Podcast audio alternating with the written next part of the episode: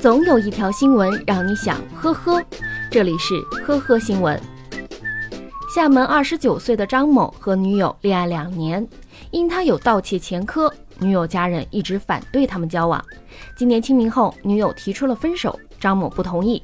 两人在四月十一日凌晨争吵后，他趁女友睡熟将其勒死。其后，他用女友微信向其工作单位和家人请了假，并且说要出去散散心。就在他开车寻找偏僻地埋尸时，突发奇想借女友身份在网上申请贷款。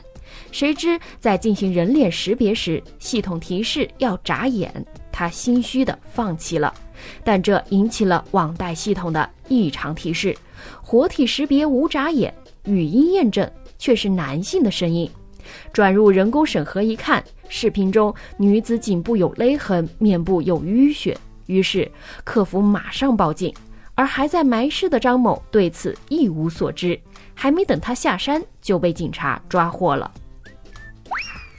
八月十四日早上六点五十分，高速交警草庙子公安检查站民警在收费站对过往车辆进行检查时，一辆烟台牌照的汽车驾驶员称自己忘带驾照、身份证，靠边停车后，驾驶员忽然翻过护栏就逃跑了。民警追了大约一公里以后，男子因为体力不支倒在了一片玉米地里。据了解，驾驶员刁某本人只有抑郁症。在二零一二年就到期了，之后他并没有换领新证，被依法注销，现在不具备驾驶资格，属于无证驾驶。最终，刁某被罚款一千元，行政拘留十五日。三月二十四日晚，罗某和邻居杨某以及几个朋友一起吃饭，饭桌上他俩就因为一点小事起了口角。酒足饭饱后，两人走进一家服装店。杨某看中了一件西装，要去试试，结果罗某一把夺过衣服，看了眼标价，嘲讽道：“这衣服很贵的，你买得起吗？”当时店员就在旁边，杨某顿时觉得羞愧难当，转头问店员：“这里有监控吗？”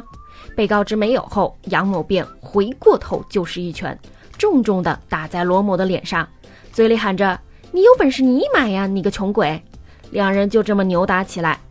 经鉴定，杨某的伤势构成轻伤二级及轻微伤，罗某的伤势构成轻伤二级，二人均已构成故意伤害罪。近日，法院判处罗某拘役六个月，而杨某因累犯被判处有期徒刑九个月。八月十八日。黑龙江鸡西市人民政府发布公告称，八月十七日夜间，当地农场的吴某夫妇不听劝阻，擅自返回家中喂猪，被洪水围困，在排查转移人员时被发现，近四个小时全力救援得以脱险，吴某被公安机关行政拘留三天。此外，还有养殖户不听劝阻。擅自在行洪区域内放牛，导致牛群被洪水围困，五人下水驱赶被困牛群，导致被困。经三个多小时全力救援，得以脱险。